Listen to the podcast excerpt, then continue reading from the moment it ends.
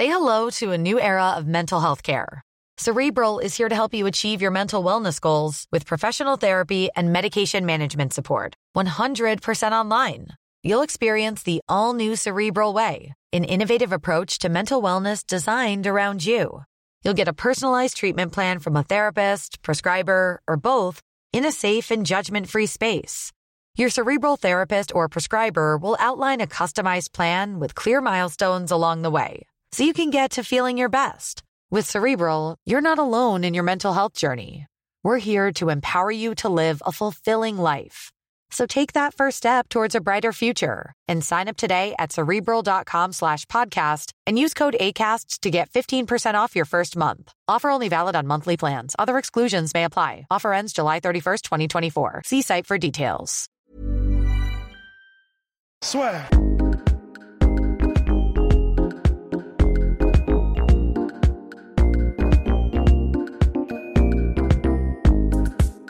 Bonjour à toutes et à tous, bienvenue au podcast Classeur. It's time, it's time people to talk about euh, Bellator. On va parler du Bellator, de l'UFC, parce que c'est un week-end assez chargé en MMA. On va commencer par le Bellator avec un combat qui nous intéressait tous.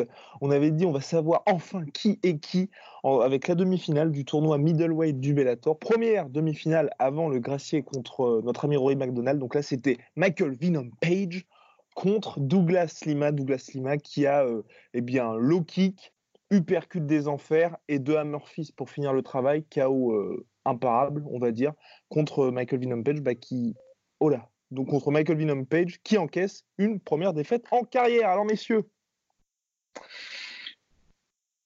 Je te laisse la priorité. Enfin, euh, Bah, j'y vais, j'y vais. Euh, bah, qu'est-ce qu'on qu'est-ce qu'on pourrait dire? Bah, Ce qui est bien, c'est que on en avait parlé, en, on en avait parlé en- dans Ouais. le dernier podcast euh, de la manière généralement dont un, dont un kickboxer expérimenté peut, euh, peut euh, comment dire, euh, disposer de quelqu'un d'aussi flashy et avec un style de karaté au point comme là l'ont les, les Steven Thompson, les MVP, etc.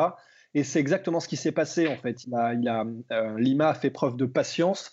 Il avançait vraiment très très solide sur ses appuis. Il attendait l'opportunité et l'ouverture pour placer un gros low kick de bûcheron. Euh, il n'a pas eu cette ouverture dans le premier round. Le premier round, c'était plutôt de l'observation et il a, il a pris un peu le timing de MVP, etc.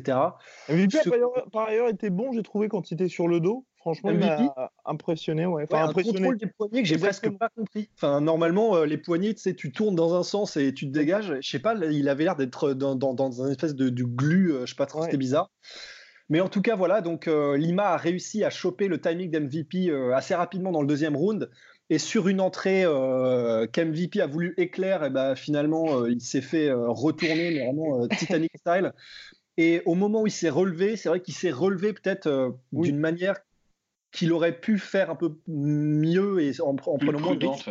Ouais. Et voilà, là, bah, il s'est fait euh, au Ça m'a fait penser, euh, il, a fait la, il, a fait la, il a fait la même erreur que euh, Thiago Santos contre euh, Gegard Moussassi. Je sais pas si tu te souviens. Lors de l'UFC. Thiago Santos était tombé, il avait voulu se relever, il s'était fait mettre KO par Moussassi euh, comme Il y avait un petit bonus quand même KO avec le petit. euh, on voyait que Thiago Santos avait sauté avec. euh, avec le- C'est un, un bonus non négligeable. Exactement. Mais, euh, mais euh, juste une petite observation, Douglas Lima, il commence à devenir euh, vraiment bon comme, comme le gars, tu vois, que une fois que tu l'as blessé, faut vraiment pas aller au finish avec lui parce qu'il va te mettre KO, quoi. C'est-à-dire parce que dans la séquence, il s'est fait toucher quand même par MVP. Juste avant, ouais. Juste avant, il était un peu affecté.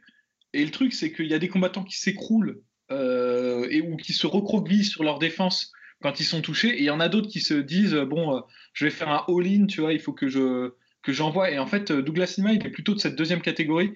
Il avait fait un peu la même chose dans son deuxième combat contre Koreshkov, où il s'était fait toucher. Il était allé vers la cage et Koreshkov s'était dit bon allez c'est la mise à mort et il s'était fait mettre euh, KO sur un sur Ah un oui. crochet Des enfers. mais, mais c'était un peu, un peu similaire. Euh, j'ai trouvé que moi j'étais en fait étonnamment j'étais agréablement surpris par MVP. Je pensais Mmh, pas qu'il aurait ce niveau face à Douglas Lima. Honnêtement, moi je m'étais dit euh, euh, qu'il allait se faire euh, retourner par Douglas Lima, qu'ils n'avaient pas du tout affronté la même compétition, que Douglas Lima il était euh, en plus de ça pour tout ce qu'on a dit justement sur le sur l'importance des low kicks, de la patience et d'une défense vraiment de Muay Thai un peu un peu Il sérieuse. l'avait vraiment, il était full Muay Thai avec la jambe avant, tu sais, en, en en- feinte, en feinte, ouais, en DCA. Mais euh, du coup, moi, je m'étais dit, euh, bah, ça va pas durer, et puis surtout, MVP va pas avoir l'air très très bon dans ce combat. Moi, je trouvais qu'il s'est pas déshonoré, il s'est fait attraper, et il n'y a aucune honte à se faire attraper par un mec comme, comme Douglas Lima. Tu vois, c'est comme quand tu te prends un KO de, je sais pas, de Paul Daly, tu vois, c'est, bah, ça arrive, quoi. Shit happens, tu vois, genre, et là, c'est exactement ça qui s'est passé. maintenant, bon quid de la carrière de MVP après ce combat-là Je ne sais pas. Honnêtement, je ne sais pas ce qu'il attend. Est-ce qu'il va retourner dans sa tournée de, de, de, de, fauchage de, des journeyman du Bellator? Pour citer un commentaire la soeur, retourner mettre KO des boulangers. ouais, ben, ben, en fait, c'est un peu triste parce que je vois pas ce qu'il peut. Alors qu'il pourrait y avoir des combats très intéressants pour lui. Moi, j'aimerais bien le voir contre Koreshkov, par exemple. Mmh, je pense que c'est un combat qui serait euh, intéressant ou contre Lorenz Larkin. Tu vois, c'est des combats qui sont, qui sont excitants et je pense qu'il a le niveau en plus. honnêtement, je pense qu'il est. Il peut en tout cas euh, disputer des, des, matchs sérieux et solides avec ce, ce type d'opposition j'ai pas envie de le voir retourner mettre KO des mecs qui n'ont pas de page Wikipédia. Ça, ça, ça, m'énerverait. Tu vois. bah, surtout après ce qui s'est passé avec le tournoi welterweight où il avait quand même eu Paul Daly et puis là Douglas Lima où comme tu l'as dit, c'est vrai qu'il a été loin d'être euh, bah, complètement euh, honteux. C'est vrai qu'on aimerait bien le revoir contre d'autres personnes. Et puis pour Douglas Lima, ça fait plaisir parce que ça ouvre les portes vers une revanche contre Rory McDonald parce qu'on rappelle qu'il avait quand même perdu contre Rory McDonald qui était sur une jambe à partir du milieu du troisième round, hein, si je ne m'abuse. Ouais. Ouais, tout à fait. C'était un match très serré. Et je pense que là, en plus, dans les conditions mentales dans lesquelles, sont, dans, la, dans lesquelles est euh, Rory McDonald, c'est euh, la meilleure opportunité pour Douglas Lima euh, d'obtenir sa revanche. Et si je si je dis pas de bêtises, Douglas Lima, il est à 100% de victoire en revanche pour le moment. Chaque fois qu'il bon, il a eu des revanches que contre Koreshkov en même temps, mais, euh, mais en tout cas il gagne. Euh, donc je pense que ça va être ça va être intéressant. Je pense que c'est vraiment ce que ce qu'attend le Bellator, c'est d'avoir une star qui est vraiment euh, qu'ils ont développé en interne, pas qui vient de l'extérieur, tu vois. Et Douglas Lima, ça pourrait être ça pourrait être cette personne. Oui, parce que bah, tout simplement pour faire une parfaite transition avec ce que vient de dire Polydomso, l'autre star en interne du, du Bellator euh, qui était Michael Chandler, bah, dommage pour lui, ça s'est pas passé non plus euh, comme ils auraient probablement voulu. Ils ont une espèce de malédiction, hein, euh, Bellator, on en parle assez souvent, mais que ce soit avec Aaron Pico, avec Heather Hardy ou des, des, des... À chaque fois, ou Benson Anderson, à chaque fois qu'ils essaient de monter quelqu'un ou d'en faire leur star, c'est comme si toutes les éloignes, toutes les éloignes, les, étoiles s'éloignent euh, et, il n'y arrive jamais. Et Michael Chandler, c'est ce qui s'est passé. Il a, il a fait une espèce de, de Fedor Dan Anderson où le mec s'est fait mettre KO. Après, ça a été controversé. Ce... Pour moi, c'est pas controversé. Hein. Le, pour moi, le, stoppage, il est parfait. Le mec ne répond pas. Et euh, seulement au moment où l'arbitre arrive sur lui, il se relève en mode euh, Bah quoi, qu'est-ce qu'il y a? J'étais bien? Donc bon, bah. Mais d'un autre côté, Patricio Pitbull, frère, c'est aussi un autre pur produit du Bellator parce que là, c'était les deux oui. de victoire qui s'affrontaient. Donc c'est vrai que c'est, il a un peu moins ce côté poster boy, mais c'est vrai que c'est quand même aussi un très très gros nom et pour moi le meilleur welterweight, euh, welterweight pardon, featherweight hors UFC. Et là, t'as ce côté chem chem. Bon, ils peuvent essayer de capitaliser là-dessus. Certes, mais je pense qu'ils auraient, ils auraient préféré que ce soit Chandler. Hein. Ça, c'est, euh, parce que, je sais pas, il a plus de visibilité. En tout cas, j'ai l'impression que, que Pitbull frère. Oui, et, puis, les plus Oui. Et puis, et puis Pitbull et Patrice, euh, Patricky et Patricio. C'est bizarre de dire ça. On dirait un duo comique un peu. euh, mais euh, Patricky et Patricio sont brésiliens et je pense que le Bellator est désespérément en recherche d'une superstar euh, anglophone ou en tout cas américaine plutôt pour leur organisation. Complètement. En tout cas, on suivra ça avec attention, messieurs. Sans affaire à suivre. Affaire à suivre. Place à l'UFC et place à l'UFC avec un petit mot de notre cher Ross pour une légende qui vient de battre le record de défaites consécutives à l'UFC. Donc BJ Penn, bravo. Sept défaites consécutives. Ross va nous parler de, ce, de cet ancien GOAT qui est vu comme le quoi? Deuxième plus grand de tous les temps pour Anderson Silva et qui aujourd'hui vient de tomber une nouvelle fois. Alors, euh, bah, je sais que je vous ai donné la stat juste avant, donc euh, essayez de faire semblant d'être surpris. Mais euh, il y a un truc que j'ai lu et j'ai été vérifié, c'est aussi incroyable que ce soit, euh, c'est vrai. C'est que, alors, en 2010, attention, vous êtes prêts?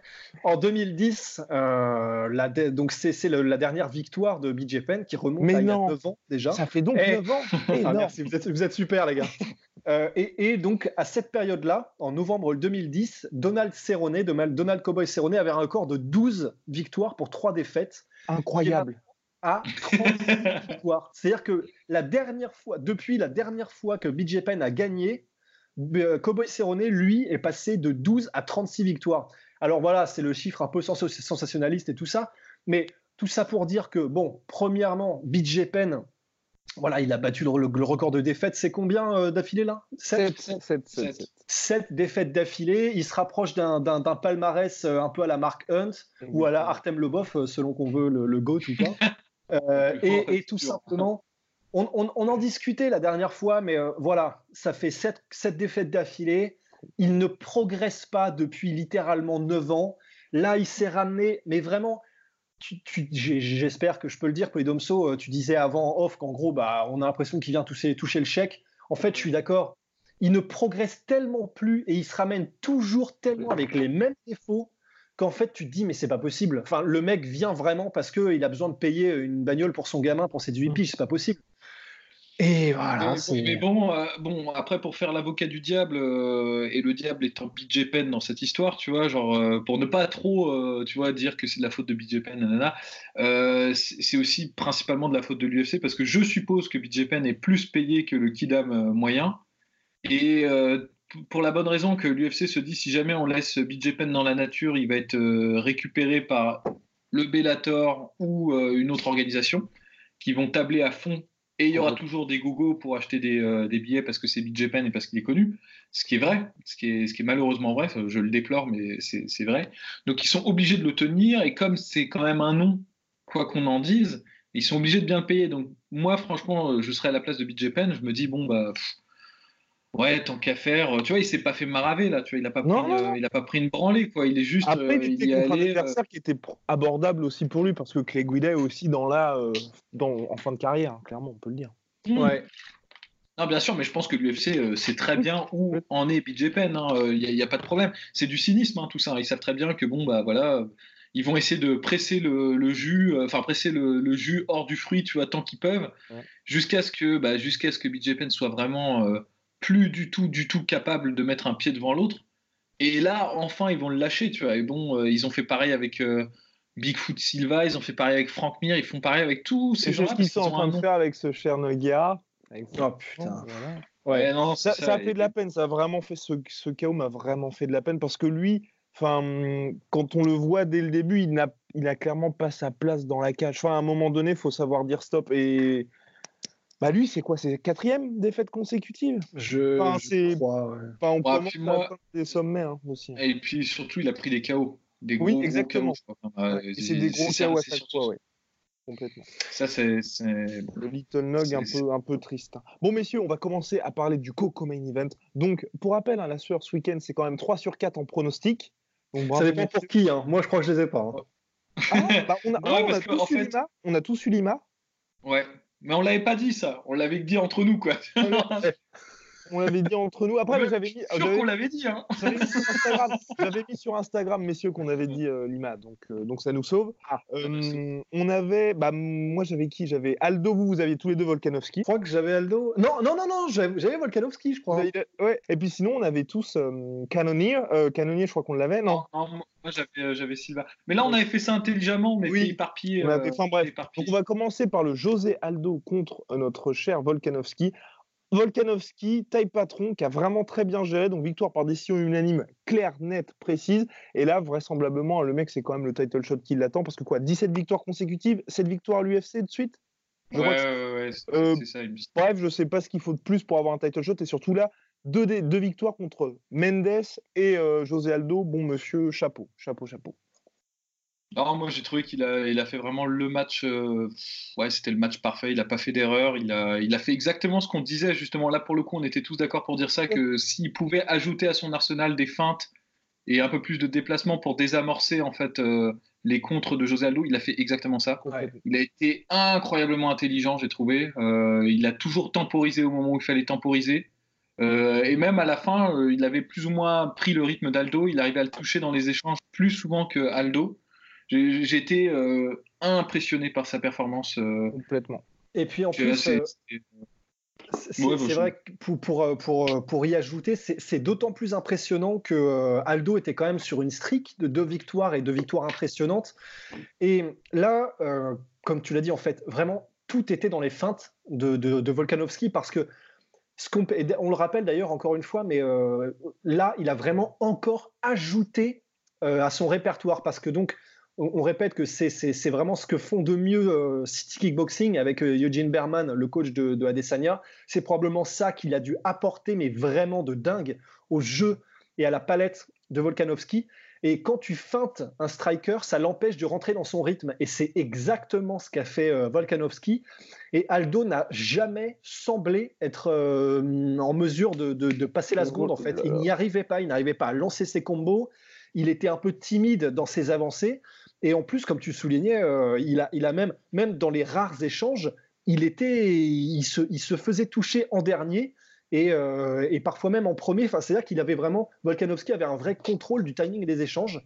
Hmm. Donc, euh, ouais, j'ai pas, pas mieux à dire. Euh, impressionnant de la part de Volkanovski. Alors évidemment, on regrettera toujours le fait qu'il n'y ait pas de finish en se disant oui, mais du coup, si Volkanovski est champion, ça veut dire qu'il serait capable de peut-être faire tout ça avec tout le monde, etc. Mais bon, là, ce serait vraiment faire la fine bouche et impressionnant de la part de, Alexandre Legrand. Ouais, d'ailleurs, je veux juste rajouter un petit peu un truc qui m'a plu. Euh, c'est Alexandre Legrand, il le fait bien, mais là, il l'a particulièrement bien fait. Il utilise beaucoup sa jambe avant sans l'armer. C'est-à-dire, euh, la plupart mmh. des gens qui viennent du kickboxing, quand ils donnent un coup de la jambe avant, comme c'est la jambe faible, bah, ils font un switch de garde, ils changent de garde pour Genre frapper. Edson Barbosa, ouais.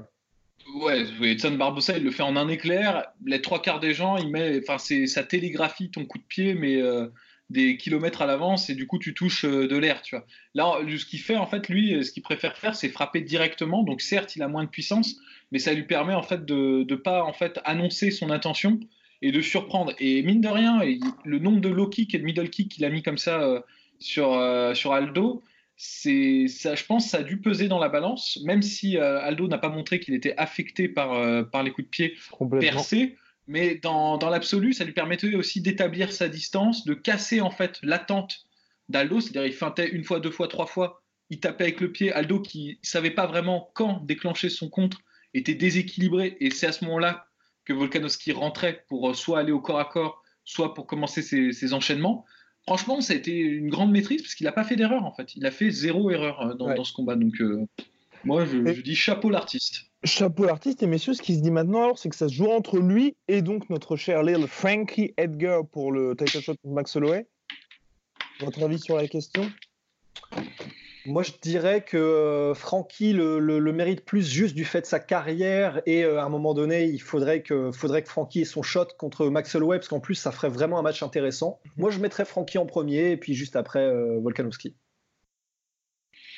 Bof, euh, ouais, pareil, pas mieux. C'est vrai que Francky, euh, ce serait le récompensé. Il a une carrière, euh, il a une carrière très méritante et c'est vrai qu'il faut qu'il ait son, petit ticket, son petit ticket d'or. Son petit ticket d'or. Et bien en plus de ça, en plus de ça, Francky Edgar, on, dit alors juste pour éviter qu'on se fasse bastonner en commentaire par par, qui que ce soit, quand on dit qu'il il le mérite par sa carrière c'est euh, c'est pas que genre euh, comment il s'appelait euh, le mec là en 2006 qui avait gagné le Ballon d'Or pour récompenser sa, carrière l'italien. Fabio Cannavaro. Voilà Fabio Cannavaro.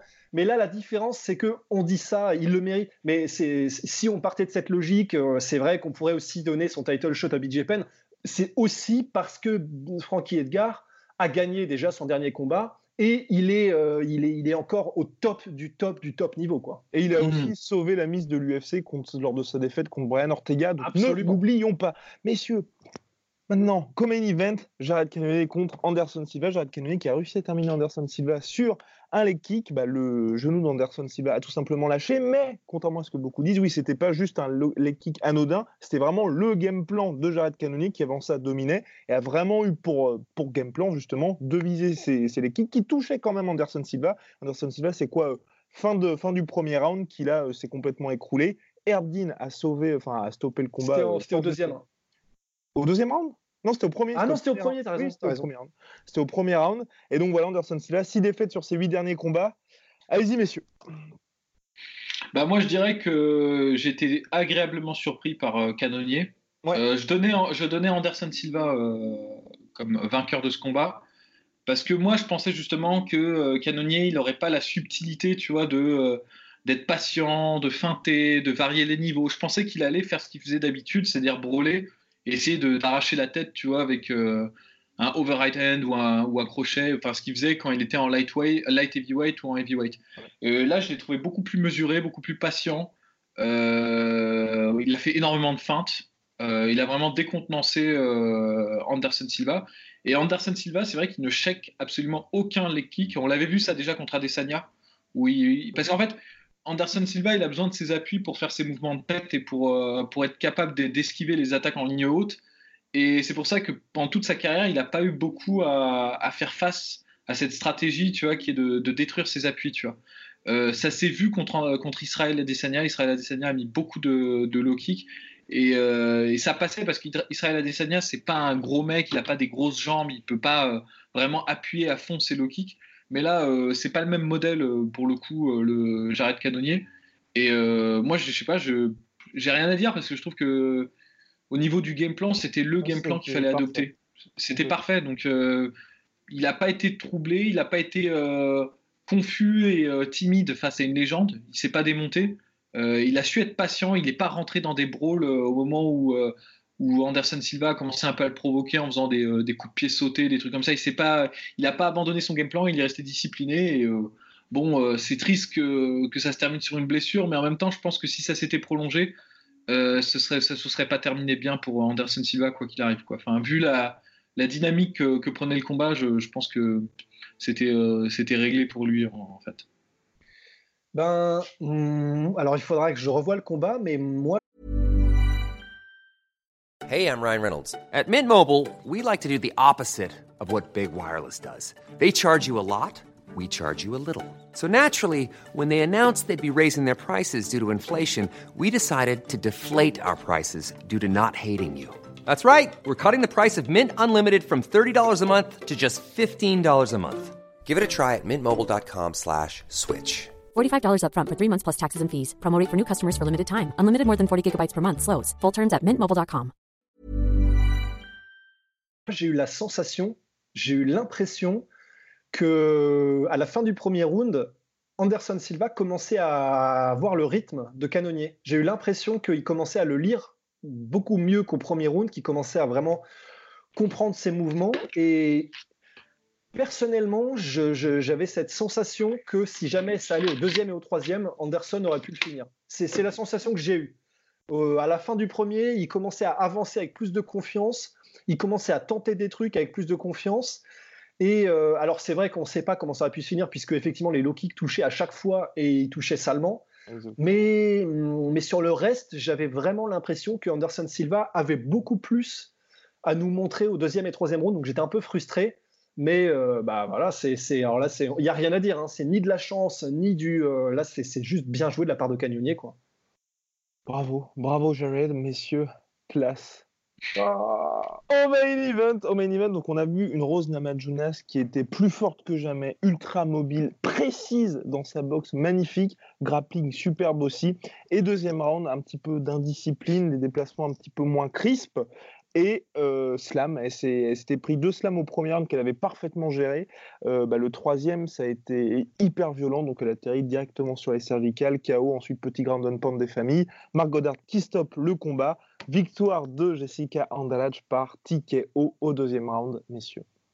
Voilà, nouvelle, nouvelle queen. Voilà. C'est le problème quand tu combats contre quelqu'un comme, euh, comme Andrade c'est que tu n'as pas le droit à l'erreur en fait. Tu n'as pas le droit de lui laisser une opportunité où tu vas, la, où la, tu vas la laisser s'exprimer. Ce qui remet en lumière en fait finalement la performance de Johanna Layon-Jetche, je, je, je, maintiens parce que ça, ça, ça, ça, fait prendre conscience en fait de la difficulté qu'il y a à affronter quelqu'un comme, euh, comme euh, Andrade ou comme euh, Lineker ou comme tous ces profils-là en fait. C'est des gens qui ont toujours le même arsenal, ils ont toujours le même, la même façon de combattre, ils ne varient pas selon euh, l'adversaire, il ne s'adapte pas. C'est il pose une question. Il y a une question qui est posée, c'est comment est-ce que tu vas faire pour faire face à mes attributs physiques et à ce que je sais faire de bien?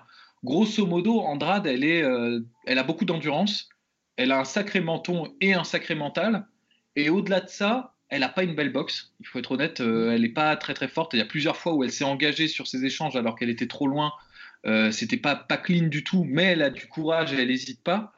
Euh, elle a un low kick de Jean Barrière, tu vois, et elle a des bonnes projections. C'est pas beaucoup, tu vois, mais ça suffit en fait. Ça suffit très largement. Et, en fait, le seul moment. distance aussi. Hein. Bah, c'est ce que je dis. Elle a un très gros menton et un très gros mental. ça, ça va ensemble en fait. Et le truc, c'est que, bah, en fait, il y a eu une erreur de la part de, Rose Namarunas, c'est qu'elle a, à un moment donné, elle a reculé en ligne droite au lieu de désaxer.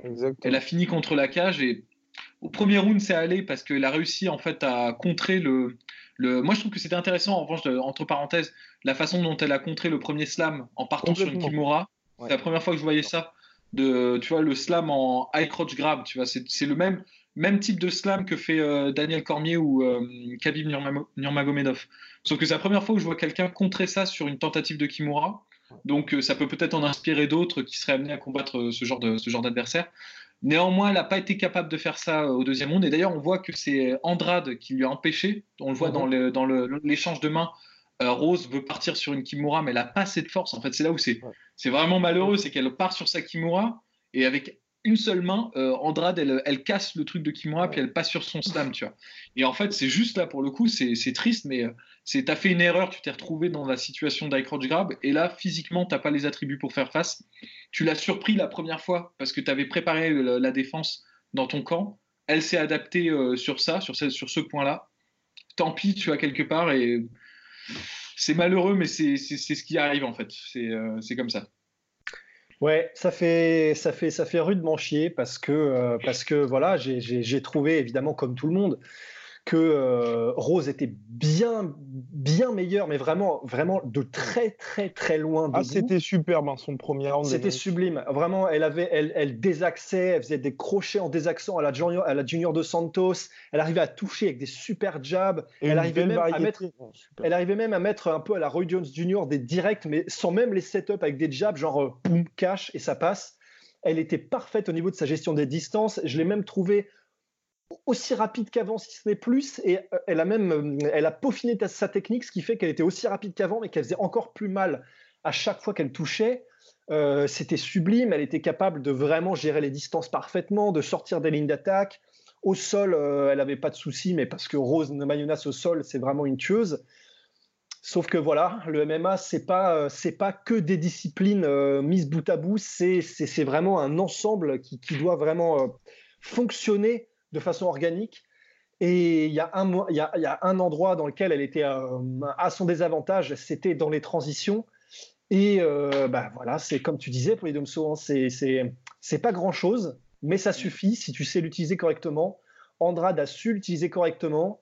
Ça se finit en, ça se finit en slam KO et, et ça se finit en plus de ça après sur euh, une, encore un combattant qui nous dit que il sait plus, il a envie de faire ça euh, de, sa vie. Après Roy McDonald, après, euh, bon là c'est nous qui l'interprétons comme tel, mais euh, Jacare Souza dans son combat contre euh, Hermanson.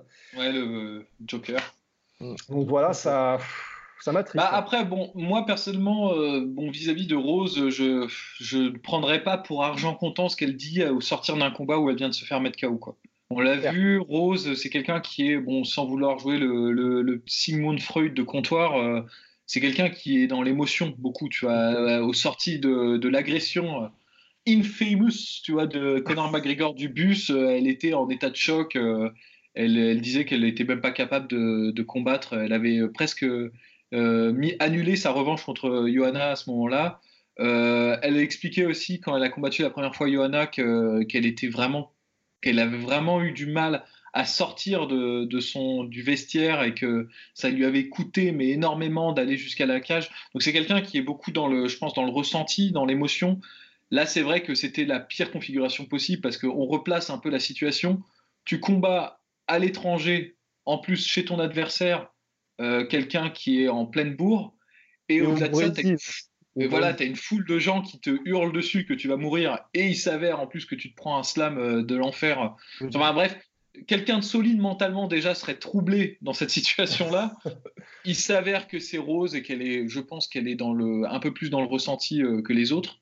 Que là, elle a peut-être dit ça et que peut-être dans deux semaines, elle va reprendre l'entraînement et ça ira. Tu vois. Enfin, moi, en tout cas, je, pense que ce sera ça. Tu vois. Complètement, mais il va falloir digérer en tout cas. Mais après, ce que je trouve intéressant, c'est que certes, voilà, c'est un peu tout le monde voulait que Rose l'emporte, surtout après sa prestation. Mais c'est vraiment, il n'y a pas, comment dire, c'est pas tricky comme, euh, comme victoire ou comme issue du combat. C'est vraiment, ça pouvait arriver et ça fait partie du sport aussi. Donc je trouve que ça permet de voir un petit peu toutes les palettes finalement du MMA et que c'est, que c'est aussi intéressant, c'est de se dire, bah voilà, effectivement, on peut dominer jusqu'à, jusqu'à ce que Jessica Andrade fasse. Non, et puis cela dit, elle a, comme vous l'avez dit, hein, elle, a montré des choses magnifiques dans ce combat. Euh, si elle poursuit sur euh, sur cette voie-là et qu'elle continue d'évoluer. Moi, moi, moi, je l'ai dit avant son combat. Je pense que euh, Rose a beaucoup plus de potentiel qu'Andrade. Andrade, elle va faire tout le temps la même chose. Andrade, elle fera Andrade euh, à chaque fois, jusqu'à ce qu'elle se fasse battre. Et moi, je le dis, par exemple, je, ouais, je, je, je, allez, je me lance. Si Andrade recombat Johanna Yonjeche, elle va se faire scouler pendant 5 rounds. Enfin, je veux dire, il n'y aura rien de changé. Elle n'a rien changé dans son arsenal. Il n'y a rien de nouveau. D'ailleurs, le post euh, Instagram de Johanna Jedrzejczyk n'a pas tardé juste après la défaite de Rose, évidemment. Et eh oui, évidemment, tu vois, enfin, évidemment. Donc, euh, donc voilà, il faut qu'elle s'accroche parce qu'elle a montré des trucs de vraiment très intéressants. Je trouve que c'est beau de voir. Alors là, petite petite déclaration polémique, mais c'est beau de voir un combat féminin euh, à ce niveau-là parce que suis d'accord. Pas trop d'habitude. Et je trouve que c'était au moins aussi agréable, voire plus agréable que des combats de championnat euh, masculin. Quoi. Enfin, il y avait vraiment du niveau euh, des deux côtés, euh, de la volonté. et la boxe anglaise de Rose, c'est beau à voir. Enfin, c'est du, du haut niveau. Donc, honnêtement, moi, je m'inquiète pas trop. Je pense qu'elle va reprendre l'entraînement. je pense qu'Andrade va pas rester championne très très longtemps si elle, si elle n'ajoute pas, si elle n'évolue pas elle de son côté. Que du coup, à partir du moment où ce sera changé, les cartes seront rebattues il y aura, il y aura de, il y a de l'espoir, tu vois, pour, pour Rose Namayuna. C'est juste que c'était, là, c'était le pire match-up pour elle. Ça, c'est clair. Affaire à suivre, messieurs. On va passer aux deux annonces de combat pour nous redonner un petit peu le sourire parce que là, on a vraiment l'impression que. Ah ouais. Oh, et puis oui. en a une. Et eh oui, et eh oui, messieurs. Alors, on va commencer. On va commencer. On va y aller. On va y aller crescendo. On va commencer par un petit combat qui a été officialisé entre Tony Ferguson et Donald Cowboy Cerrone. Euh, avant de vous laisser la parole, messieurs, moi, ça ne me rassure pas parce que ça, ça confirme un petit peu, pour ma part en tout cas, tous les euh, rapports qui ont un petit peu fuité sur l'UFC au sujet de bah, l'organisation aujourd'hui avec le deal ESPN dont on parle assez souvent, bah, ils sont plus prêts à faire les efforts financiers nécessaires pour ramener les grosses grosses superstars parce que forcément il n'y a plus ce pay-per-view qui pour eux est intéressant. Donc là McGregor on disait peut-être qu'il allait revenir contre Tony, peut-être contre Cowboy, bah, finalement l'UFC s'est dit on va faire un Tony Ferguson, Cowboy c'est une équipe personnellement moi sportivement m'intéresse beaucoup plus, mais ça montre clairement que maintenant l'UFC a toutes les cartes en main pour dire bah, si tu es une superstar et que tu veux des millions, bah non, on va faire un combat qui va nous coûter beaucoup moins cher. Et donc pour les gens qui fantasment aussi, parce que là il y a eu de nouvelles informations sur un GSP Habib, ça ne se fera pas parce que l'UFC ne sera jamais prête à payer le montant que Georges Saint-Pierre veut. Mais en tout cas, je suis ravi. Numéro 2, Tony Ferguson contre numéro 4, Donald Cowboy Cerrone. Ça fait sens sportivement et ça nous promet un super duel qui arrivera en plus à l'UFC 241, le, euh, non, 238, le 8 juin prochain, enfin euh, début juin. Dans un mois. Voilà, dans un mois. À vous, messieurs.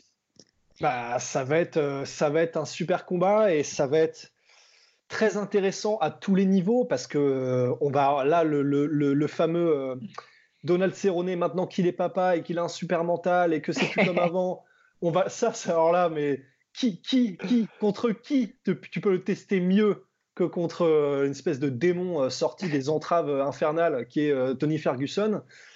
Donc euh, stylistiquement, ça va être sublime parce que les deux sont très bons debout et très bons au sol. Donc euh, ça promet, si ça a au sol, des, scrambles absolument sublimes. Et debout, ce sera, ce sera, ce sera incroyable aussi. Euh, ça va être, ça va être, ça va être le pandémonium, ça va être incroyable. Et bah voilà, à d'y être. Hein, d'autant plus que c'est que dans un mois, donc chic. Chic alors. Ouais, alors moi je partage pas du tout votre enthousiasme, oh les gars. Oh non, Je suis désolé. Non, oh, non, le non. parti pooper ah, désolé, de, de, de, casser l'ambiance, mais moi je pense que déjà Tony Ferguson il va faire qu'une bouchée de Cowboy. Ça, ça, va, ça va même pas être dur pour lui en fait. Je pense que stylistiquement c'est cauchemardesque pour Cowboy parce que Cowboy c'est un mec qui, qui a besoin d'avoir la distance, qui a besoin de prendre son temps au premier round.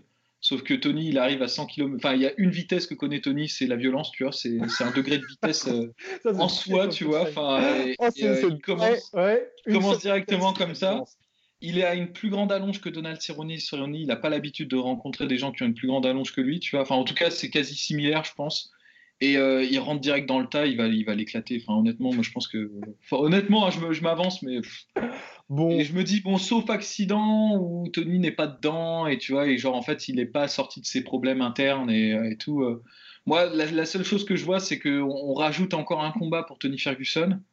On rajoute encore une, un obstacle dans la montée euh, de, de ce pauvre Cerrone. C'est l'histoire de sa carrière à l'UFC. Quoi. À chaque fois, il a, il a, une winning streak et à chaque fois, on lui balance un, un match-up horrible au moment où il peut enfin commencer à, à respirer, tu vois. Et euh, je sais pas, je, ça, ça, me gave. Quoi. maintenant que tu dis, euh, c'est vrai qu'en fait, c'est vraiment l'histoire de sa vie, euh, que ce soit contre Rafael Dos Anjos quand il était en lightweight, où il avait une super streak et on lui fout, mais vraiment un cauchemar sur pattes, un mec qui fait qu'avancer, ultra technique et très bon kickboxer en plus de ça. En welterweight, il avait une super streak aussi. Hein. Il a même réussi à avoir Matt Brown. Il avait réussi à battre. Euh, et on lui fout l'histoire de Masvidal, qui est pareil, hein, qui c'est le pire. Le mec avance constamment. Il est ultra, ultra bon en anglaise. Et surtout, Masvidal, c'était un mois seulement après avoir subi une petite commotion de la part de notre ami Matt Brown. Donc bon, c'est vrai qu'on peut toujours. Euh, non, non, je sais. En fait, le, le, le malheur de le malheur de Cerrone, c'est que c'est le c'est le gars parfait pour une compagnie comme l'UFC. Tu vois, mais c'est vraiment le principe de Peter, tu vois. Genre, si, en gros, si tu bosses bien euh, dans un, d'une certaine manière, on va te garder dans ce rôle-là. Il n'y a aucune raison qu'on te donne une promotion, tu vois. Et euh, c'est vraiment genre le action fighter qu'on ramène à chaque fois pour, pour faire plaire aux fans, mais il est hors de question qu'on lui, qu'on lui construise une carrière qui fasse de lui un champion, tu vois. à chaque fois, on va. de Dana White, il a quand même eu ses title shots. Bon. Ouais, ouais, ouais, c'est vrai, c'est vrai, c'est vrai. Il a eu sa chance, euh, c'est passé. Maintenant, je pense que là, euh, je dis, c'est pas, moi, je, je pense pas que le combat contre Tony Ferguson soit un cadeau pour lui. Au contraire, je pense que c'est un peu, euh, c'est une embuscade en fait, que ça va permettre de, comme Ferguson, ça faisait un moment qu'il était hors, hors, de la de la course, ça va permettre de revaloriser Ferguson. Et c'est pas cool, c'est pas cool euh, à tous les niveaux. Et je sais pas, moi j'ai vu le combat annoncé, j'étais pas, pas super. Euh, on entend, on entend Polydomso. C'est quoi euh, Polydomso, le syndrome de Peter? Syndrome de Peter, c'est que si tu es bon dans ton entreprise, ben, on va pas te donner de promotion, quoi. On va te, on va te laisser travailler dans, dans, ton rôle. En revanche, les mecs qui sont inutiles et pas très bons, on va leur donner des promotions jusqu'à ce qu'ils atteignent un seuil d'incompétence, c'est-à-dire qu'on les placardise. Et finalement, ça arrive, euh, tu arrives au, résultat final où dans l'entreprise, les meilleures places sont euh, dotées par les gens incompétents qui servent à rien et ceux qui sont vraiment efficients, ils sont, bah, comme ils font le taf, on les laisse là où ils sont, tu vois. Enfin, c'est euh, ça. C'est un peu ça, c'est un peu ça la vie de Donald Cerrone, tu vois. C'est le, Peter, le Peter de. Voilà. Alors oui, donc pour l'UFC 238, ensuite on va passer à l'annonce euh, bah, mettre quelques bosses sur certains pantalons. Donc l'UFC 238 qui a désormais une carte intéressante avec Henri Cerudo, Marlon Moraes en main event, Co-main, euh, Tony Ferguson vraisemblablement Donald Cerrone, ou Coco-main, ça dépendra, Valentina Shevchenko, Jessica Jimmy Rivera contre Petrian, euh, Tai contre Ivanov, Tatiana Suarez, très intéressante à la suivre dans, une des prospects, hein, contre Nina Anzarov, Carolina Kovalkiewicz contre Alexa Grasso, et donc j'ai sélectionné un des plus gros combats, et euh, Aljamain Sterling contre Pedro Munoz. Pas mal comme carte, enfin ça manque du combat un petit peu euh, le gros gros combat euh, super fight, mais sinon c'est quand même une carte très solide. Je veux dire, il y a, y a, de quoi faire une main card et des prélims intéressants. Et donc, l'annonce du combat, messieurs, le comeback de Nate Diaz qui revient contre Anthony Pettis. Donc d'abord annoncé par ESPN, Yahoo Sports, puis confirmé par Dana White lui-même sur ses réseaux sociaux. Comme event de l'UFC 241 le 17 août prochain, Nate Diaz revient en welterweight contre l'ami Anthony Pettis. Pettis qui avait déjà fait une petite euh, campagne un peu promotionnelle pour faire en sorte que le combat se fasse. Ça va se faire. Nous sommes heureux. Nous sommes heureux. C'est qui, le... qui le main event? Euh, main event, c'est bah, Stipe Miocic contre Daniel Cormier 2. Ah.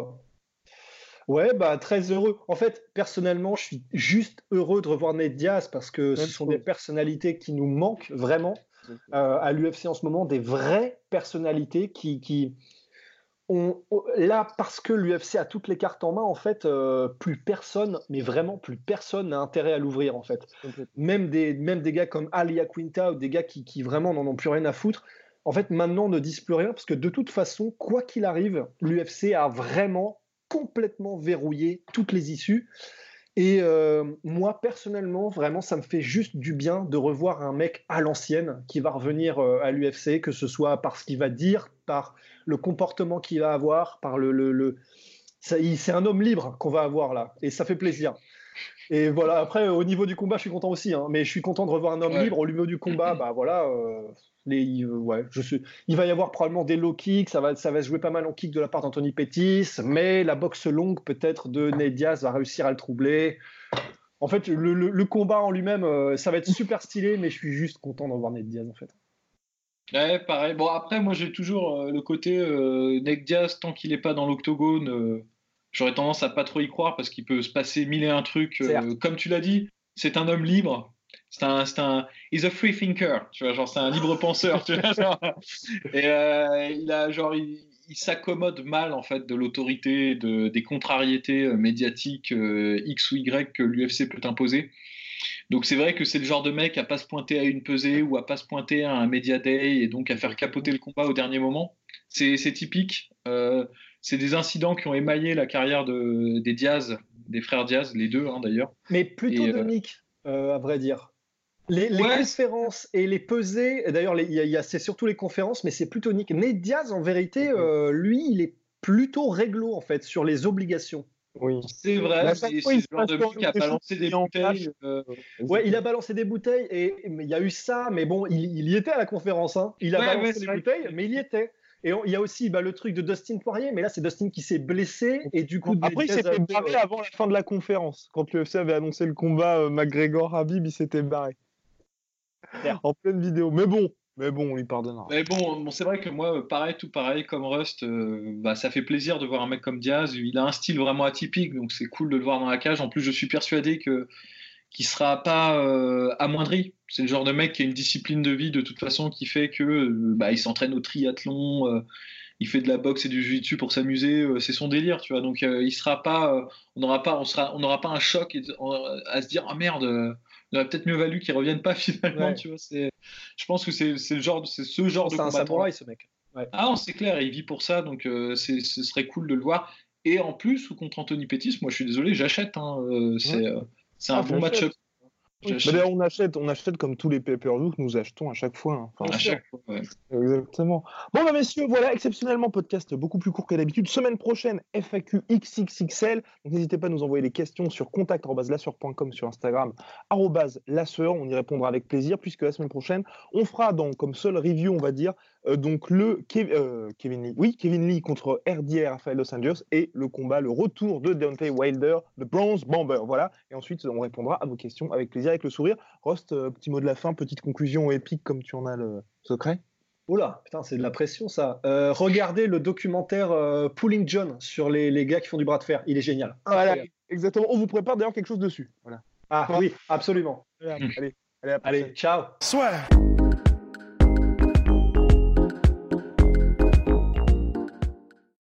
Et voilà, c'est la fin de votre épisode du podcast La Sœur. Si ça vous a plu, n'hésitez pas à nous mettre les 5 étoiles sur Apple Podcast ou sur Spotify. Vous pouvez aussi nous laisser un petit commentaire, ça nous aidera beaucoup. Et si vous voulez aller plus loin avec nous, vous tapez La Sueur sur toutes les plateformes ou sur les réseaux sociaux, vous nous trouverez. Et là, vous nous écoutez très certainement en audio. On est aussi en vidéo sur YouTube, mais également sur Snapchat. Là encore, vous tapez la sueur et on sera là. Merci de votre fidélité et à très vite pour de nouvelles aventures.